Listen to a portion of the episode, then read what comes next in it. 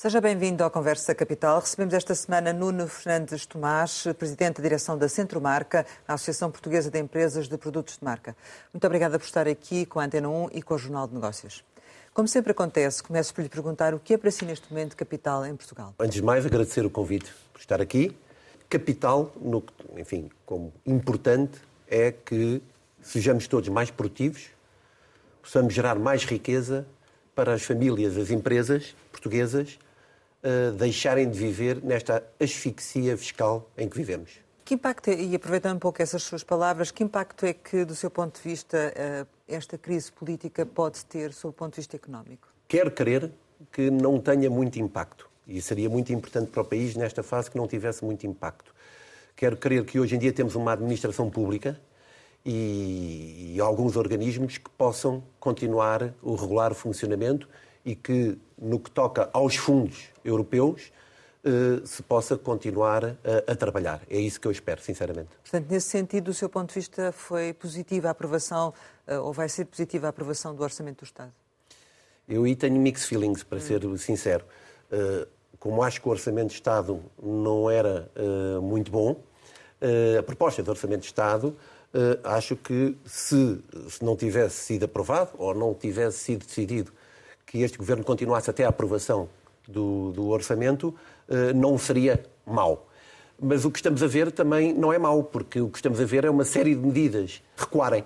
Eh, portanto, ao final do dia, temos que esperar pela negociação final, pelo resultado final, creio que é no dia 29 de novembro, Exato. se eu não estou enganado, para ver o que é que vai sair do orçamento. Mas muitas medidas que eu considerava, que eu não considerava boas, estão a recuar. Estão a recuar, nomeadamente? Tema do residente não habitual, eh, que foi prorrogado, o próprio tema do IUC, que era um tema muito pesado para muitos eh, cidadãos que iriam ter grandes dificuldades em pagar um aumento do IUC e outras medidas. A Centromarca atua em defesa das marcas e esta crise inflacionista que se vive com, com sérios problemas ao nível do poder de compra das famílias, ela está a ter impacto nos produtos de marca, nomeadamente no agroalimentar? Uma coisa, os consumidores nos últimos anos têm vivido uh, muitas disrupções em num curto espaço de tempo. Uh, a pandemia, depois a disrupção das cadeias, depois esta crise inflacionista que referiu agora. E tem sido muito duro. Mas o que é que o consumidor faz? Ou, ou como se comporta perante estas disrupções? Uh, num primeiro momento de choque, num segundo momento tentar se adaptar e depois num terceiro momento, se eu definir assim três momentos de comportamento dos consumidores, de resiliência. Uh, o choque uh, inflacionista foi brutal, brutal. Nós não tínhamos ou não tínhamos vivido ou experimentado isto ainda no quadro do euro e a inflação uh, subiu bastante. Consegue traduzir isso em números? Consigo, consigo. O primeiro, o que eu gostava de dizer é que os consumidores tiveram que se adaptar e antes de ir aos números, uhum. tiveram que mudar comportamentos. Deixaram de consumir fora uh, para voltarem a consumir em casa, começaram a consumir menos em termos de volume e aqui os valores, e tocando em números, os números enganam muitas vezes, porque em termos de valor, o crescimento das vendas ao retalho, houve um crescimento de vendas ao retalho, mas em termos de volume, houve um, uma quebra grande. E para lhe dar um, um, um número, que eu acho que é significativo, no período de ajustamento, portanto, da Troika, houve uma redução das vendas ao retalho no volume de cerca de 5%. Tendo em conta o período inflacionista, houve uma redução do valor, não do valor, desculpe, do volume, de cerca de 9%. Esses 9% reportam-se ao ano passado ou este ano? Ao ano passado. No cômputo do ano passado? No cômputo do ano passado. E qual foi a consequência que isso teve para as marcas de, de, fabricante? Portanto, em termos de crise, normalmente o consumidor tende a procurar preços mais acessíveis e isso pode ser penalizador para as marcas de fabricante ou não? Pode, pode, e tem sido, uh, e Diana, tem sido esse o principal desafio, eu diria, das marcas de fabricante. O crescimento das marcas próprias, e vamos chamar de marcas próprias, tem sido enorme. Para lhe dar uma ideia, as marcas próprias cresceram uh, no último ano e meio, ou nos últimos dois anos, de 35% para 45%. Mas isso também é uma adaptação à procura, não é? Exatamente, era aí que eu ia dizer. Tem a ver com procura e também tem a ver com oferta. Porquê é que tem a ver com procura? Tem a ver com o contexto, como falámos, é negativo, o contexto económico, tem a ver com o consumidor agora vai muito mais às lojas de que chamamos de lojas de proximidade, uh, faz compras menores e vai mais vezes, maior número de visitas e compras menores. A própria evolução das marcas próprias, hoje em dia são melhores, não vamos uh, dizer o contrário, uh, têm melhor qualidade, diremos assim. Existe até uma prescrição, e tem que ter cuidado quando digo isto, de alguns, algumas entidades, como a própria DECO, a dizer que comprem marcas próprias e recomendam marcas próprias, mas do lado da oferta também há um movimento que leva o consumidor a, investir, a comprar mais estas marcas, que é o modelo de sortido curto, como chamamos, que é estes Mercadonas, estas Lidls, que têm estado a crescer muitíssimo e têm estado a ganhar cota mercado, promovem um modelo de sortido curto. Ou seja, eh, menos, menos produtos nas prateleiras, provavelmente o produto líder numa determinada categoria, e depois marcas próprias. Isso significa que vocês saltam da prateleira em maior parte dos casos? Isso é muitas vezes o resultado final. Como você sabe, os retalhistas é que escolhem quem vai estar nas, nas prateleiras, no linear, certo? E, de acordo com o seu modelo de negócio, eles, quando é um modelo de sortido curto, têm poucas marcas. Mas para explicar aí um bocadinho a relação com o retalhista, não é verdade que o retalhista ganha mais, a rentabilidade é maior se tiver mais marcas de fabricante? Essa é uma ótima pergunta. E é o que eu uh, creio que vamos assistir agora. Se nos últimos dois anos, como há pouco referi, o crescimento das marcas próprias tem sido enorme, na minha opinião, estamos a chegar a um ponto em que os próprios retalhistas, pelo tema da margem, vão querer promover mais uh, marcas de fabricante. Porquê? Porque, de facto, é muito importante para os retalhistas que hajam marcas de fabricante. Os supermercados precisam das nossas marcas. Quando eu digo nossas marcas, falo como presidente da Centromarca. Não só porque tem mais rentabilidade, porque põe mais margem em cima, mas porquê? Porque é uma melhor experiência de compra, é melhor sortido, há uma série de razões. As marcas de fabricante têm mais inovação, puxam mais os consumidores para ir às lojas. Portanto, existe uma série de razões, entre as quais a rentabilidade para o próprio retalhista, que fazem com que a partir de agora, creio que vamos assistir um menor crescimento das marcas próprias. Não consegue eh, dizer-nos, enfim, que, que, nível de retração é que, que foi esse na, na, na compra de, de, de, fabricante? Não, eu não continuo, eu não consigo dizer neste momento o nível de retração. Eu consigo dizer é o nível de crescimento. Quanto é que compravam e quanto é que deixaram não consigo, de comprar? Não, não, não tenho dados, mas o que eu consigo dizer eh, é eh, quanto é que cresceram as marcas próprias, como há bocado referi. Eh, de 35% para 45% no mercado do grande consumo, que vale cerca de 16 bilhões. E estamos a falar só no agroalimentar ou em geral? Não, estou a falar no grande consumo, onde entra o alimentar, entra, entra a, higiene, onde entram... Mas, por exemplo, atualmente as marcas de fabricante, diria, eh, disse há pouco, estão a perder eh, cota, não é? Digamos assim, ou as outras é que estão a ganhar. As marcas de fabricante continuam a ser procuradas em segmentos mais indulgentes, digamos assim? Continuam. Uh, não é... nos produtos do dia a dia, não é? Continuam, assim. continuam, uh, continuam, e aí é um tema uh, que tem alguma graça. O consumidor está, neste momento, bastante estressado em termos financeiros, certo? Mas mesmo assim, consegue fazer algumas compras, ou continua a fazer algumas compras de indulgência. E essas compras, a maior parte das vezes, são em marcas de fabricante e em não marcas próprias. Eh, vamos voltar aqui à questão do, do preço, e nomeadamente a, no, no, agroalimentar, à, à, situação do IVA zero, que vai, vai acabar. Faz sentido, do seu ponto de, do ponto de vista, acabar? O que eu gostaria agora de centrar a discussão é mais no IVA uh, alimentar, a partir daqui, uh, daqui para a frente. Há, enfim, há, entidades que defendem... Após o fim do IVA zero, após, não é? o IVA, após o fim do IVA zero. Rosário sabe que ainda há pouco tempo teve aqui um colega meu uhum. que defendia, e compreendo, e eu também concordo, a prorrogação desta uh, isenção uh, do IVA uh, presente da, da FIPA. Da FIPA, exato. O, o, meu colega Jorge Henriques. Portanto, poderíamos inclusive prorrogar por mais algum tempo. O que eu acho que mais importante centrar a conversa é no que toca daqui para a frente no futuro, no que chamamos IVA alimentar, trazer o IVA de todos estes produtos para a taxa mínima, para a taxa de 6%. Por várias razões. Ouça. Primeiro porque é uma confusão enorme. O IVA uh, no setor da alimentação é uma manta de retalhos. Ninguém compreende porque é que uns alimentos têm IVA de 6%, a taxa mínima, outra a taxa intermédia de 13%, outros uh, os 21%. Depois porque, uh, ou continuando assim o IVA, continuamos a fazer com que haja algum negócio transfronteiriço. Junto às nossas fronteiras, muitos consumidores portugueses passem para o lado de Espanha, que é o nosso vizinho, e vão comprar desde eh, combustível e outros produtos, porque têm o IVA menor. Portanto, o que é que eu lhe quero dizer? Havia agora, mais do que nunca, neste momento, condições para promover um IVA alimentar mínimo, na casa dos 6%. Porquê? Com uh, o fim da isenção do IVA zero, o Governo vai voltar a ter cerca de 600 a 800 milhões de euros, segundo as contas do próprio Governo, da arrecadação fiscal.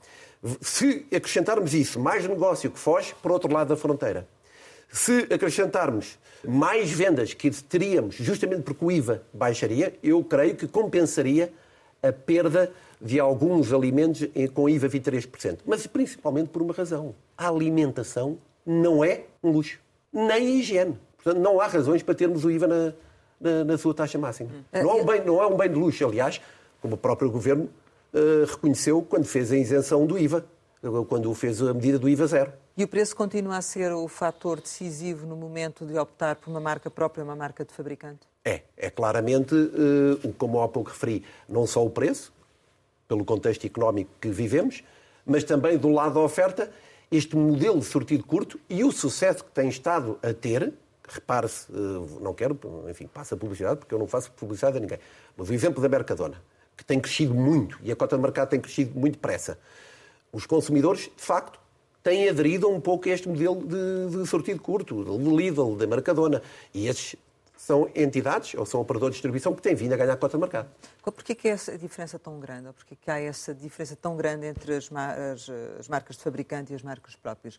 Em no... termos de preço? Em termos de preço. Então, porque há pouco dizia, repare, eu vou-lhe vou dizer isto, que é um facto que eu acho que é, que é relevante eh, compreender. Quando uma marca de fabricante negocia com um operador de retalho, está a negociar com o seu maior cliente, certo?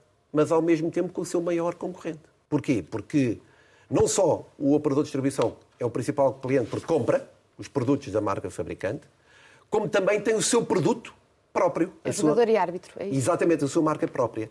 Então o que é que acontece para uma marca de fabricante quando tem que negociar com o retalhista uh, uh, entrar no supermercado? Tem que pagar o que eu chamo quase um, uma portagem para lá estar o seu produto. Uh, há, existem coisas, alcavalas, que se paga que uma marca própria não paga. A localização, onde vai estar na prateleira, a reposição, coisas que a marca própria não paga. Além disso, quando há o momento do retalhista escolher qual é a margem que vai ganhar no produto de marca própria, no seu produto, e no produto da marca fabricante, quer, põe uma margem mais alta no fabricante. Portanto, induz o consumidor a comprar a marca própria porque está bastante abaixo. Mas também compra mais caro ou não? Não, é, não, o preço. Tem que pôr uma margem, o, se calhar, maior. O, o preço, o preço é obviamente diferente, mas a margem. Ou seja, a base também é outra, não é? Sim, Já parte de uma base mais é, alta, não é? Isso é verdade, obviamente. Sim. Mas o que eu digo é que a margem que o retalhista faz num, num produto de marca de fabricante é maior, como a, Rosária, como a Diana perguntava há pouco, do que num, num, num marca própria. Mas consegue dar-nos aqui os valores para percebermos a dimensão da diferença de margens, que seria num produto eh, normal recorrente, no caso de marca fabricante e no caso da, da Não, não consigo, porque, coisa, Diana, isto própria. tem muito a ver com categorias de produtos, tem muito a ver e varia muito, e não consigo dizer um, um valor. Qual é o diferencial? Mas há margem para reduzir as margens, ou seja, para essa diferença não ser tão grande? Há sempre, há sempre uh, espaço para reduzir as margens, mas os operadores de retalho não querem reduzir as margens. Pelo contrário, ainda há pouco tempo vimos no relatório de dois grandes grupos de distribuição, no relatório de contas, que a pressão para aumentar margens é grande. Eles próprios referem no relatório que tem que aumentar a margem. Hum. Portanto, não é algo que nós uh, prevemos, no, pelo menos num, num período muito curto, que, a gente, que nós possamos ver a redução de margens. Aliás, esse é um tema que preocupa a Centromarca, porque isto está intimamente ligado com o tema das, das práticas abusivas ou práticas... E falaremos sobre elas. Pronto. Mas quando fala, só recuperando aqui a questão das marcas próprias, eh, reconheceu que tem também qualidade, não é? Ou tem evoluído também a esse nível.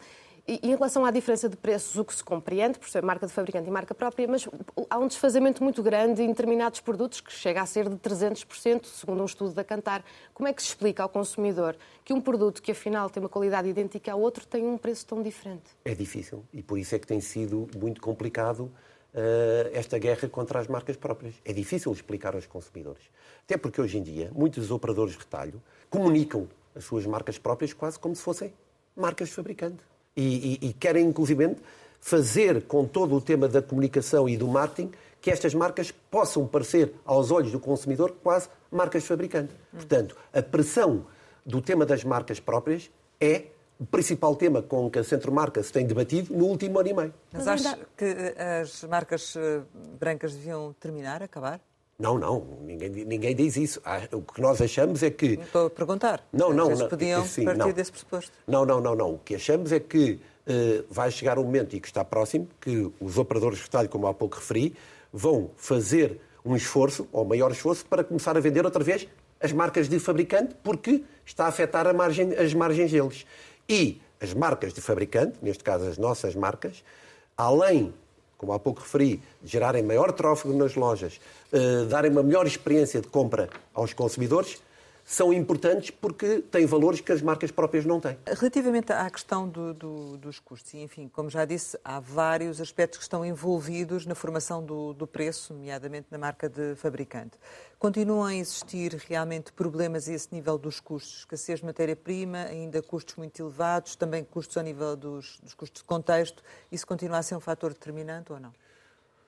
Continua, eh, embora tenha eh, baixado bastante em relação ao ano passado. Eu diria que nesse tema, o ano de, deixa-me ver que nós estamos em novembro de 2023, o ano de 22 foi um ano extremamente complicado, sobretudo por causa do tema das cadeias de valor e, de facto, a pressão no aumento das matérias-primas e também da energia. Certo. São estes, foram estes os três grandes fatores. Uh, agora tem estado, uh, tem estado a melhorar bastante, mas aqui e ali, dependendo de, alguns produtos, ainda se notam algumas dificuldades. Caso... Mas muito diferente. Estamos num contexto muito diferente do que estávamos o ano passado. Será o caso das embalagens, materiais como vidro ou plástico, por exemplo. Por exemplo. Mas quer dizer, é um dos exemplos, há mais exemplos. Mas não estamos a viver um contexto tão complicado como vivemos, quero referir isso, como vivemos no ano passado. A tendência Mas o que é que vai, exato, o que é que vai acontecer? A tendência é que se normalize. Hum. E aqui saltava também para um tema mais económico, que também é muito importante e impacta no contexto que leva os consumidores a estarem mais estressados ou não. Nós, no próximo ano, prevemos uma inflação, claramente, que, que a inflação começa a desacelerar. E já está a desacelerar. E, e, e prevemos que a inflação possa situar-se na casa de 3, cerca de 3%.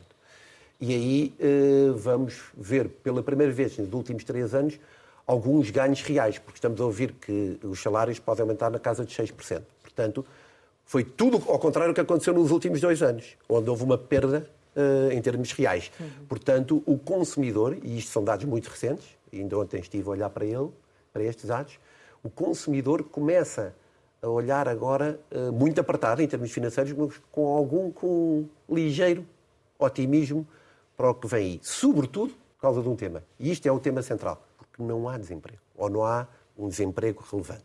Se alguma coisa eh, se, se alguma coisa acontecer ao nível do emprego, provavelmente o consumidor vai virar rapidamente eh, este, vai tirar, vai sair deste otimismo. Faço-me entender? Certo. Mas para já, com o desemprego ancorado nesta taxa, o consumidor está com relativo otimismo em relação ao ano de 24. Em termos de capitalização das empresas, como é que enfim, como é que avalia uh, o que é que está a acontecer? Sabemos que há vários programas, uh, tem havido várias iniciativas uh, em termos governamentais, com fundos comunitários também para a capitalização das empresas. Está a funcionar ou, ou, não? Esse é, o tema, esse é o tema central da nossa economia, na minha opinião. É o tema da capitalização. E este é um tema que o país deveria seriamente investir. Tem sido feito alguma coisa, e é olhar para o que o Banco de Fomento uh, tem feito neste último ano e meio, com o lançamento do programa Capitalizar, mas eu diria que tem que ser feito muito mais, tem que ser feito. E quando comparado com outros países europeus, nós, uh, Portugal, o peso do, da indústria capital de risco ainda é muito pequena no, no que toca em porcentagem do PIB. Também não há tradição, não é, digamos assim, das empresas. Pois é, Osário, mas tem que haver. Hum. Tem que haver. Também não havia tradição noutros países europeus. Repare. Ou seja, os empresários nunca põem muito essa opção, não é? Está a mudar. Eu está já lá mudar. vou. Está a mudar e isso é muito interessante, que é uma coisa também muito recente. Mas deixa-me dizer o seguinte. Espanha tem uma indústria capital de risco seis vezes maior do que a nossa. Grécia, cinco vezes maior também maiores do que nós, com, maiores, com maior número de empresas. Mas eu estou é? a falar em termos relativos. Certo. Eu estou a falar em termos relativos, do peso, uh, percentagem no PIB. E o facto é que o capital de risco é diretamente proporcional a uma economia mais desenvolvida e um tecido empresarial mais robusto. Não tenho qualquer dúvida quando afirmo isto e sinto todos os dias na minha profissão. E problemas que as nossas empresas têm, como capital ou falta de capital, dimensão, falta de dimensão, e qualidade de gestão ou falta da qualidade de gestão, são resolvidos justamente através de um setor de capital de risco robusto. Porque a gestão é mais profissional, permite com que as empresas pequenas se tornem médias, as médias se tornem grandes e as grandes se tornem globais. Pela primeira vez nos 30 anos de minha vida profissional, em Portugal, eu sinto empresários, e não é sentir, eu vejo empresários, e falo e contato com empresários, que estão dispostos a vender os seus negócios. É certo. É natural, porquê? Ah, o tema de sucessão sempre houve. Mas agora, passaram por 21 e por 22, onde apanharam grandes sustos. Um com a pandemia e outro com o aumento das matérias-primas e o aumento da energia, sobretudo indústrias. E apesar de tudo, conseguiram surfar essa onda e ter resultados bons. Com o aumento das taxas de juros, pensam e dizem: é agora o aumento para vender o meu negócio. Certo. E estamos a assistir isto. Estamos a assistir pela primeira vez uma série de empresários a venderem ou quererem vender os seus negócios. E se tivéssemos, e estamos a ter, já não temos uma indústria de capital de risco incipiente, fruto do programa Consolidar também e fruto de alguns investidores privados que, para fazerem um match com o dinheiro público do programa Consolidar, entram como investidores uh, nestes fundos. O facto é que as empresas participadas por fundos de capital de risco, isto é um estudo do ISCOTE, têm 10 vezes mais maiores vendas, hum. têm 9 vezes mais empregados e têm duas vezes e meia melhores margens de EBITDA. Voltando à questão de, de, das marcas, uh, relativamente à, à, qualidade, já nos disse que uh, a qualidade tem vindo a aumentar. Então significa que uh, essa qualidade nunca esteve em risco, mesmo com a crise, e que tem vindo a, a ganhar terreno. É isso? Como é que se consegue competir com a qualidade dos Bom, produtos de, de marca própria? É, tem sido muito difícil esta guerra eh, com as marcas próprias, não só porque as marcas próprias têm mais qualidade do que tinham antigamente, também hoje em dia investem em inovação, por isso é que a pressão das marcas próprias no mercado tem sido grande e o crescimento enorme. Eh, como é que se combate isto? Eu diria com eh, mais inovação por parte das marcas fabricantes, com comunicação e fazendo com que os consumidores continuem com uma relação muito íntima com as marcas uh, que gostam e que, nestes momentos de maior stress financeiro, não larguem as marcas, as suas marcas uh, preferidas. E ao nível do controle da qualidade, acho que está, está, a correr bem, não há problemas, isso é, não, é, não é fator, não, não é problema? Não é problema nenhum. O controle de qualidade existe em toda, todas as tipos de marcas, marcas próprias, marcas de fabricante. Em relação à questão da concorrência, estabeleceu como prioridade, quando assumiu as, as funções de Presidente da Direção de Centro Marco, o acompanhamento do processo de criação da legislação em matéria de práticas comerciais desleais. Isto é um problema em Portugal ou não? Já foi muito maior.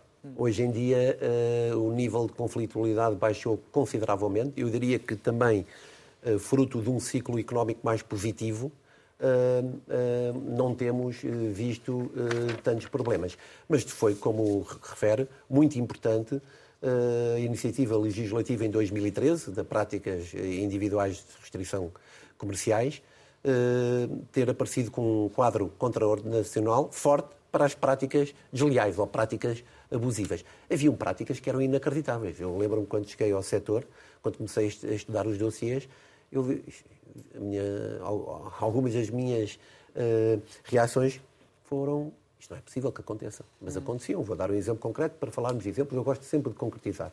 Débitos unilaterais. Muitas vezes, e no passado, havia um débito unilaterais por parte dos operadores de retalho aos uh, fabricantes. No final do ano, sem razão, algumas vezes com razão, mas muitas vezes sem razão, havia um débito unilateral. Só que, fruto da concentração uh, dos operadores uh, de retalho, é muito difícil para os marcas de fabricante dizerem eu não trabalho mais com este cliente. Porquê? É o único mercado da Europa que o top 2 em termos de. A Diana está-se a rir. top 2 em termos de operadores de retalho tem mais de 50% de cota de mercado. O Grupo Sona é o Grupo Jerónimo Martins. É o único mercado da Europa que cinco operadores de, de retalho têm mais de 80% de cota de mercado. Se adicionarmos uma Intermarché, uma Lidl e uma Mercadona. Bom, então a Sonai é e a Jerónimo é? Martins. Portanto, o que é que faz esta concentração no setor? Uma posição quase de dominância. E quando há uma posição dominante, que é que acontece muitas vezes na negociação? Abuso. Faço-me entender ou não? Uhum. Portanto, a concentração no setor de retalho induz isto. Era importante na altura, lá atrás, sobretudo num período de ajustamento, na Troika, legislar isto. Foi o que se fez em 2013, com a lei da SPIRC. Depois, em 2019, e já com a minha ajuda, conseguiram atualizar esse, eh, essa lei. Inclusive, na altura, o tema dos débitos unilaterais apareceu em 2019. Era um tema que me chocava, devo dizer. E já mais tarde, em 2021, a lei ainda foi uh, uh, mais, eu diria, apurada quando houve a diretiva de Unfair Trading Practices. Ou seja, nós estamos hoje em dia a atuar com base ou debaixo desta diretiva europeia, comunitária, não é? Isso significa que não vê com bons olhos movimentos como aconteceu este ano no retalho, nos maiores negócios, que é a compra da Auchan, eh, a compra do, do mini preço pela, pelo grupo Auchan? Não pelo, não, pelo contrário. Essa em concreto, achei, e eu tive a oportunidade de escrever. Porquê? Não, porque. Uh... Considerando o que disse anteriormente? Sim, eu percebo. Mas porquê? Porque era um, um desses operadores estava em sérias dificuldades. Era preciso resolver essa operadora, utilizando uma linguagem mais financeira da resolução era preciso resolver e das várias hipóteses que havia em cima da mesa, acho que esta foi talvez a melhor. Para justamente não criar ainda mais concentração, também porque o fit entre os dois operadores foi uh, interessante, um mais, com mais cultura de marcas fabricantes, neste caso a Auchan, outra mais com cultura de uh, marcas próprias, mas vamos ver o que vai dar. Como se costuma dizer, só no final do jogo é que a, a, a, a fusão ou a aquisição ainda está em processo, eh, vamos ver como depois, na realidade, vai funcionar, se eu tenho razão ou não. Mas dos vários cenários, creio que foi talvez o, o melhor. Mesmo já com a SPIRC, portanto, já depois de 2013, chegou a constar de vários programas eleitorais, nomeadamente do PSD, penso que não estou em erro, a possibilidade de ser criada uma entidade reguladora uh, para as relações do setor agroalimentar. Uh, Lembro-me que a Centro Marcos chegou a falar do alargamento eventual ao resto do, dos bens de consumo, não é? Ao grande consumo. Isso faria sentido uma entidade reguladora ou as relações com os retalhistas uh, estão mais amigáveis uh, desde, desde a SPIRC? Sinceramente, estamos num período, uh, até agora, nestes últimos anos, como há pouco referi, fruto de um ciclo económico mais positivo, a não ser o último ano e meio, e uh, fruto da legislação que temos que, de certa maneira, induz ou deixa de induzir em determinados comportamentos, estamos num período bom, de baixa conflitualidade. Portanto, eu não traria ou não quereria mais nenhum organismo. Eu sou uh, sempre por tentar evitar a criação de mais e mais organismos. Acho que nós temos é demasiados organismos. Portanto, eu ficaria exatamente como estamos, sempre tendo em conta que a fiscalização e a monitorização é fundamental. Portanto, a ASAI, se eu me perguntasse a mim o que é que eu faria, daria mais meios à ASAI para continuarem no terreno a fiscalizar e a monitorizar. A ASAI tem feito, devo dizer, um bom trabalho, mas tem sempre uma falta de meios grande. Portanto, tudo o que possa ser feito no sentido de trazer mais meios para a ASAI, estou uh, de acordo. Mas, eh, dada a concentração que existe no, no, no, setor, isso significa também que não são esperados mais movimentos de consolidação, ou seja, que o mercado eh, tenderá a ficar como está ou, ou não? Que, que, que alterações é que vê que existam? Não lhe sei dizer, eh, hum. sinceramente, vou ser muito honesto, não lhe sei dizer. Eh, não sei se vamos ter, eh, se eventualmente tivéssemos mais concentração, eu diria que seria problemático.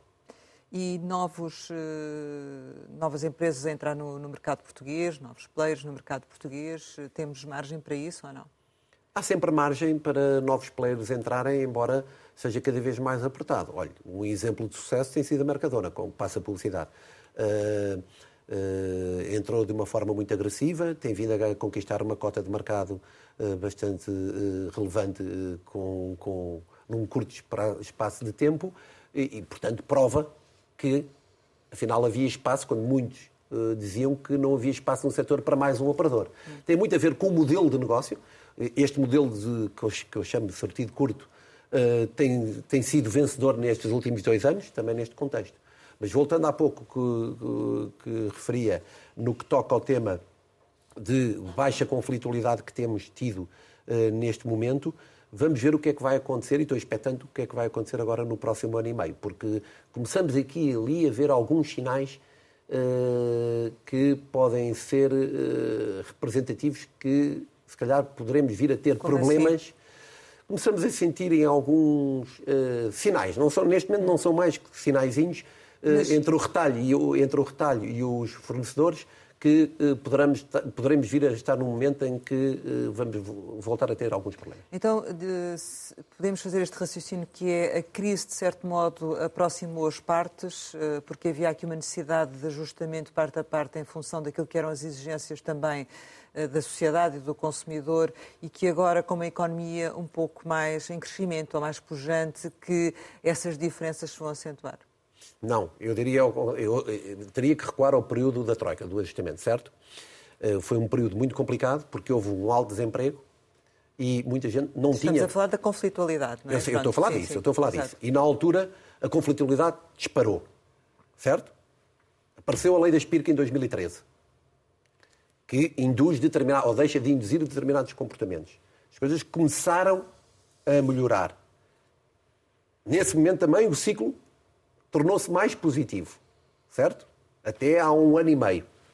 E aí as coisas têm funcionado bem, não tem havido conflitualidade. Agora, fruto deste período de um ano e meio complicados, porque houve claramente uma redução do poder de compra, as coisas começam a apertar. E não nos vamos esquecer, isto é uma coisa muito importante, que o tema da inflação, embora esteja a desacelerar, é cumulativo. Em 21 houve inflação, em 22 houve muita inflação, em 23 ainda vai haver inflação. E isto vai sempre acumulando. Não sei se me faço entender. Sim, claro. Mas que tipo de problemas é que poderão surgir? Outra vez práticas desleais, uh, outra vez a tendência, falo desta que para mim é a mais uh, gritante. Débitos unilaterais. Uh, chegar ao final do ano e uma cadeia de retalho, por exemplo, debitar na conta do, do seu fornecedor um montante, sem qualquer razão. E acho que isso vai voltar a acontecer? Não sei, espero que não. Uh, até porque hoje em Mas dia. qual é a motivação de, dessa, dessa circunstância? Aumentar as margens por parte. Leva... Do... Sim. Aumentar as margens por parte do operador de retalho. Isso seria num contexto de, de mais restrições, ou seja, de mais dificuldade por parte de, das grandes cadeias, não é? Eventualmente debitar esse valor, não é? Não, não repara uma coisa, não? não? é, não é, eu não chamaria de grande dificuldade por parte das cadeias. Cadeia, os grupos de, de... Não têm, mas enfim, os grupos no distribu... cenário económico. Não, os grupos, repara, Sim. os grupos de distribuição são de facto grupos que geram muito cash flow. Uhum. Agora, tem uma pressão extra, que são, estão cotados no, no mercado. Certo. E todos os trimestres, trimestre após trimestre, tem que melhorar resultados. E é isso que muitas vezes nós não temos em conta. Não é por estarem a passar dificuldades, é porque pela ambição de continuar a crescer nos certo. resultados. Essa pressão de estar cotado e de apresentar sucessivamente melhores resultados é uma pressão que muitas vezes passa para os fornecedores. Não sei se me faz entender. Uhum. Há pouco falou das práticas desleais, pegando agora um bocadinho da perspectiva do, do, do consumidor. A Autoridade da Concorrência abriu uma série de, de casos envolvendo muitos associados da Centromarca. Uhum considerando que as marcas de fabricante vivem muito a sua imagem, hum, como é que se recupera eventuais danos de imagem, considerando todos estes processos, eh, já muitos nos tribunais, ainda sem grandes desfechos, hum, em que são acusados de fixação de preços, inclusive com os retalhistas? São processos judiciais que estão em segredo de justiça e que a Centromarca, por até código de compliance, não pode comentar. Agora, pergunta o que é que alguns destes associados, aos, marcas de, fabricantes com marcas, podem fazer em termos reputacionais. Tem que continuar a fazer o, o seu trabalho de reputação. E vamos ver, ao final do dia, depois do processo julgado, qual vai ser a decisão. Uh, ainda uh, voltando um bocadinho à, à questão do, do, mercado e do interesse das marcas pelo mercado português, uh, há realmente esse interesse, nota-se, ou espera que se note mais no próximo ano, de marcas internacionais virem para Portugal e estabelecerem-se aqui ou não? Isso é um mercado, este é um, o mercado das marcas, é um mercado que funciona um pouco, não funciona a par e passo com o tema da economia. É por é, modas? É, é por modas e Portugal, de facto, está na moda. Uh, mas, para ser sincero, se eu começar a olhar para os últimos três anos, eu não me lembro de muitos fabricantes uh, novos em Portugal uh, e muitas marcas. Nós já temos quase todas as marcas em Portugal, não é? As rendas, o aumento das rendas é um obstáculo? A falta de, de, de locais é um obstáculo ou não?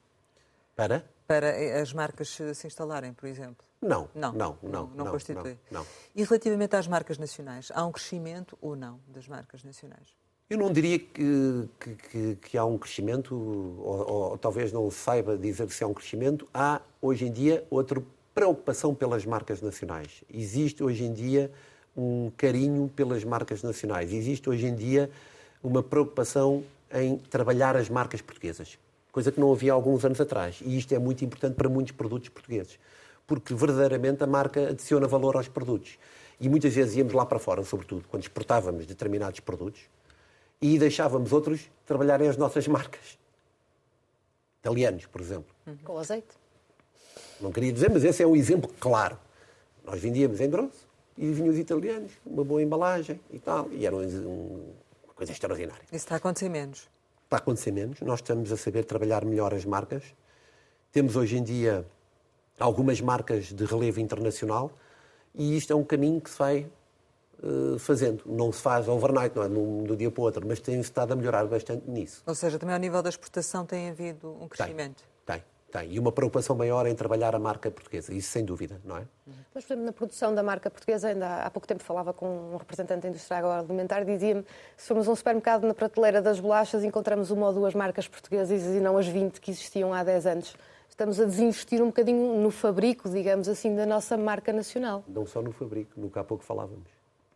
No sortido curto, o modelo sortido curto traz justamente esse, esse problema. Como reduz o número de produtos na prateleira, o que é que acontece? Tem um líder da marca, tem, qual é a marca líder neste segmento ou neste produto? Está lá na prateleira. Depois tem logo em segundo lugar a marca própria do, do operador. Uhum. E depois, eventualmente, quando tem um terceiro, tem outra, outra marca. O modelo de curto não ajuda o Conseguem entrar no mercado, mas não conseguem sobreviver, é isso? Pois, o espaço da prateleira é finito. Uhum. Também é finito. Portanto, o operador de retalho tem esse poder de acordo com o seu modelo de negócio, decidir quantos produtos vou ter ou quantas marcas vou ter neste produto. Mas está a dizer que os investimentos, por exemplo, na fábrica, estamos a, estava a dar o exemplo das bolachas, os investimentos de marcas, não é como aconteceu em Portugal, ou venda externos acontece porque tiveram, passaram a ter menos espaço na prateleira, ou simplesmente deixou de fazer sentido produzir? As duas. As duas em combinação. Mas a, mas a que eu foquei é muito importante, porque leva a fazer com que se calhar não vale a pena produzir porque eu não vou conseguir ou vou ter dificuldades a vender. Seja mais difícil de vender o meu produto. Mas há pouco disse que havia um carinho especial pela marca nacional. Mais uma vez, pegando no exemplo das bolachas. Pode haver, uh, pode estar na prateleira a número um, a da marca própria, e depois, em vez de termos, por exemplo, uma marca espanhola, temos às vezes países como a Hungria ou a República Checa, segundo os exemplos que me foram dados. Portanto, marcas que, com as quais os portugueses nem sequer estão familiarizados. Verdade. Mas, mas compram-nas, ou seja, porque não tem, afinal, a marca nacional. Não está na prateleira, Diana. Esse é que é o tema. Mas também não é produzida. Não, eu, sei, eu, sei, disso, mas uma coisa está intimamente ligada à outra. E então o que é que se pode fazer? O que se pode fazer é, basicamente, e isso é o que há pouco referi, esperar que agora, a muito curto prazo, os, os, os fabricantes de marcas se sentem com os operadores de retalho e comecem a trabalhar melhor as marcas dos fabricantes. Que é a sua expectativa para o próximo ano? Eu quero crer que sim e hum. quero acreditar nisso. E seria muito importante para uh, as marcas. Mas, como eu digo, uh, os supermercados não vivem sem as nossas marcas. E os preços no próximo ano, do seu ponto de vista, não vão aumentar ou vão aumentar? Porque já temos ouvido aqui várias versões. Não, os preços vão aumentar. Hum. É o tema. os preços vão aumentar. Uh, existe, é vão aumentar menos. É o tema da inflação. A inflação está estimada em cerca de 3%. Portanto, os preços vão aumentar. Agora, vão aumentar menos. Este ano aumentou muito mais. E a partir do momento que comecem a aumentar menos e os salários comecem a aumentar, que é o que está previsto, começam a haver alguns ganhos reais. Portanto, o consumidor vai estar com um pouco mais de folga. Mas eu volto a referir, a coisa mais importante para o otimismo, um ligeiro otimismo consumidor, é não haver desemprego. É saber que, de uma forma ou de outra, vai ter o seu ordenado ao final do mês. Essa é a grande diferença com o ciclo da Troika. Em termos gerais, qual é a sua expectativa para, para, para este setor, para as marcas, no, em 2024? É um ano. Uh, bem, mas para já vai ser um ano, de, um ano muito interessante para observar o que se vai passar no mercado uh, alimentar e, e de higiene. Uh, eu quero crer que é um ano em que vamos começar a dar a volta ao tema que tivemos aqui a falar grande parte do tempo, que é a guerra das marcas próprias. E começar a ver com que alguns operadores de retalho comecem a induzir mais o consumidor a comprar marcas de fabricante, até porque é melhor para a sua rentabilidade. Só se for mesmo por aí, não é? É também por aí, mas não é só por aí. Traz, traz mais tráfego à loja, dá uma melhor experiência de compra ao consumidor. Existe uma série de razões para os operadores de retalho induzirem a compra uh, de uh, marcas fabricantes. Chegamos ao final e, como habitualmente, costumamos lançar algumas palavras para uma resposta rápida. A primeira é Core Capital. Muito importante para a economia. Caixa Geral de Depósitos. Um grande banco português. Continente. Um grande grupo de distribuição. Serviço Nacional de Saúde. Um ativo muito importante de Portugal. TAP. Uma empresa relevante da economia portuguesa. CDS. Um partido que faz muita falta à, à Assembleia da República. Corrupção. A abater. Manuel Monteiro. Um bom líder do CDS. Pai. Um exemplo. Reiby. Paixão. Saudade. Uma coisa muito portuguesa. Sporting. Uh, emoção. Portugal. O meu país e, e não quero outro. Nuno Fernandes Tomás, muito obrigada por ter estado aqui com a Antena 1 e com o Jornal de Negócios. Pode rever este Conversa Capital com o Presidente da Direção da Centromarca em www.rtp.pt. Regressamos na próxima semana, sempre neste dia, esta hora, e claro, contamos consigo.